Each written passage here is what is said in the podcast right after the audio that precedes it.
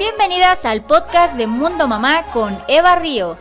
Estoy feliz de poder compartir contigo todas mis experiencias y conocimientos en temas relacionados a embarazo, maternidad, estimulación temprana y mucho más. Prepárate para recibir todo este contenido que estoy segura te será de gran utilidad. Comenzamos. Bienvenidas al episodio número uno de Mundo Mamá. El día de hoy te voy a hablar sobre un tema que por ser muy común en los bebés pareciera algo sencillo, pero en realidad no siempre es así. Es un tema muy, muy importante, el reflujo en bebés.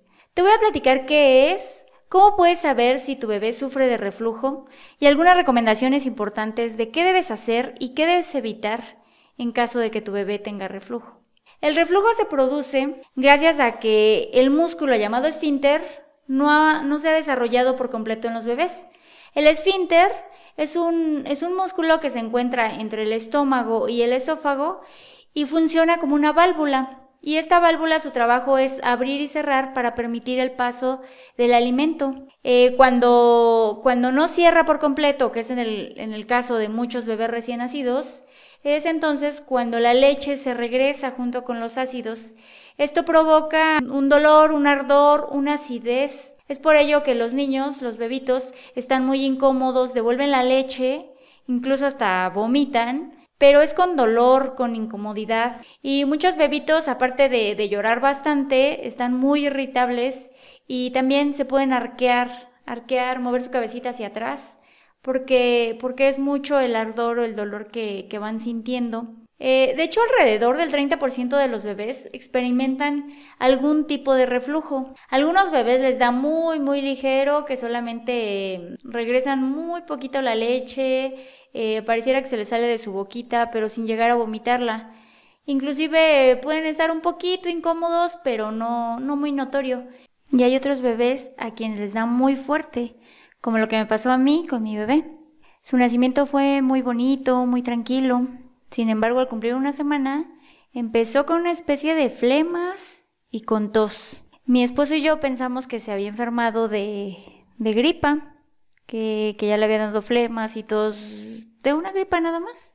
Sin embargo, ese día, a la una de la mañana, le acababa yo de dar su, su toma de leche y empezó con una, con una tos y una tos y una tos.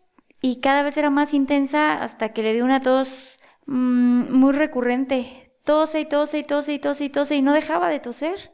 Hasta se veía cómo se cansaba de toser, cómo como era muy, muy fuerte el esfuerzo para toser, incluso hasta le costaba trabajo tomar aire para seguir tosiendo. Eh, fue un momento muy desesperante, no sabíamos qué hacer, le hablamos de inmediato a la, a, la pediatra, eh, lo cual por la hora no nos contestaba, y le marcamos le marcamos hasta que nos contestó.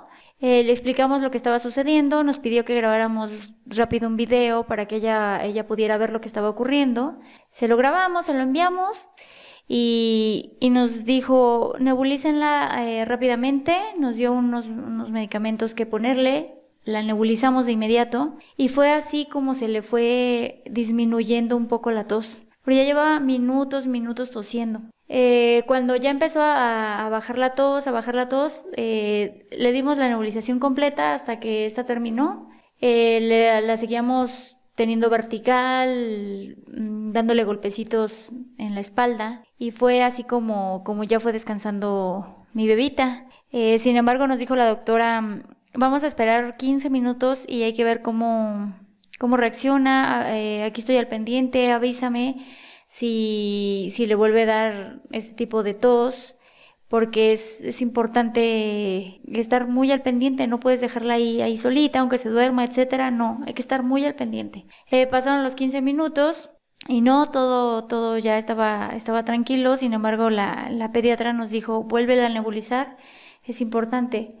Lo volvimos a hacer y, y ya fue mejorando. Eh, conforme fue pasando el tiempo, le volví a tocar su, su toma de leche. Eh, le pregunté yo, ¿se la doy? Yo le doy pecho. Entonces dice, dice, no, eh, saca la leche y se la, se la vas a dar en porciones muy pequeñas, le empiezas dando media onza para ver cómo reacciona si no le da nuevamente estos abscesos de tos. Y así lo hice y le di media onza y le volvió a dar la tos tan fuerte como le había dado en la primera ocasión. Tose y tose y tose y tose y tose. Inmediatamente la volvimos a nebulizar rapidísimo porque no dejaba de toser. Igual le costaba trabajo hasta respirar o tomar aire para seguir tosiendo. Se veía una angustia en la bebé, un dolor, un, llanto, pero a la vez no podía ni llorar de tanta tos que tenía. Eh, la volvimos a nebulizar con los medicamentos que, que, la pediatra, que la pediatra nos dijo. Mm, fuimos siguiendo sus indicaciones. Se le quitó la tos y nos dijo, entonces es con la leche, no le, no le des ahorita de comer. Vamos a ver cómo, cómo va avanzando en el tiempo. Tuvimos la necesidad de, ir a, a, comprar un chupón para tranquilizarla, porque finalmente pues se pasaba el tiempo y eran las, las, las tomas que le tocaban, pero la tos no, no la dejaba comer. Eh, al día siguiente la llevamos muy temprano a las 6 de la mañana a hacerle un a sacarle una radiografía a la bebé para ver si no si no tenía alguna enfermedad como neumonía o pulmonía o algo parecido. Por fortuna todo salió bien, la revisó la pediatra, dijo todo está bien, no tiene nada de, de, de esto por lo cual pudiera también darle ese tipo de tos. Le dio medicamentos, eh, le dio varios y nos dijo tienes que darle el medicamento muy puntual, con reloj en mano, no se te puede pasar eh, un medicamento, porque si, si la niña no puede comer y la niña empeora o sigue con esos abscesos de tos, la vamos a tener que internar. Y pues no, eso era algo que, que no queríamos que se internara. Tenía una semana de nacida, yo me estaba recuperando. Eh, por fortuna todo fue avanzando bien, le dimos los medicamentos y, y la niña empezó a ir comiendo poco a poco empezó a soportar la leche, pero le empecé a dar tomas muy pequeñitas, de media onza, de una onza, y la ponía en vertical y, le ayudaba a eructar o a repetirla. Y así fue como, como la niña fue tolerando nuevamente los alimentos. Sin embargo, fue de, muchísimo cuidado, de, de, de mucho estrés, de...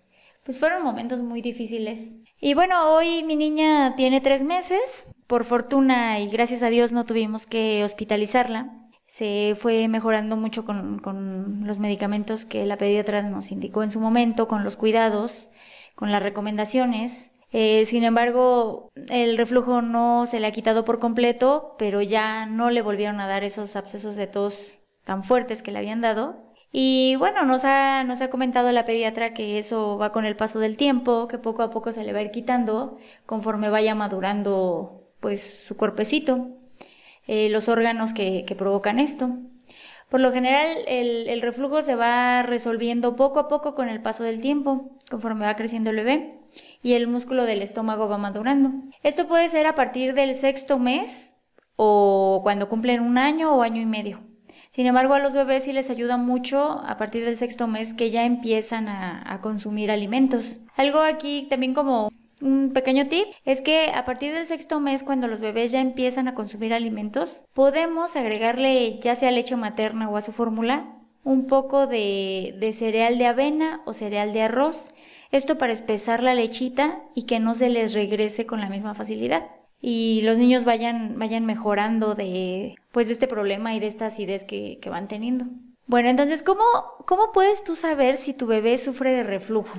Porque regresa la leche, porque la vomita. Esos son datos muy, muy evidentes o alarmantes en los cuales hay que poner mucha atención.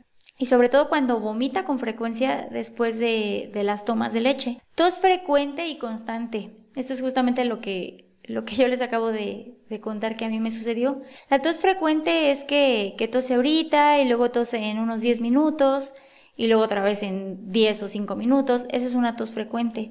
Y una tos constante es como le pasó a mi nena, que tose y tose y tose y tose y tose y, no se le quita. Entonces hay que estar muy, muy al pendiente de esto. Si el bebé siente malestar después de comer, pueden ser gases, dolor abdominal, ardor en el estómago, eh, o garganta se, se, escuchan muy, muy irritables los bebés, inclusive hasta levantan su, su, carita, se arquean hacia atrás, esto es por lo mismo del malestar que, que van sintiendo. Y también un, un, dato importante es que no pueden dormir bien, no duermen más de una hora corrida o dos horas corridas, es porque también les, se les regresa la leche y les arde el estómago. Aquí hay que poner mucha atención. Lo que a mi, a mi bebita le pasaba, cuando ya estaba acostada, em, empezaba como a querer vomitar y hacía arqueadas, pero arqueadas silenciosas. Y esto es muy peligroso, porque si no estamos ahí se puede atragantar con la leche y se pueden ahogar los bebés. Entonces hay que, hay que poner mucha atención en, en una situación así cuando, cuando tu bebé sufre de reflujo. Ahora te voy a compartir unos tips útiles para atacar el reflujo. ¿Qué es lo que, lo que debes hacer?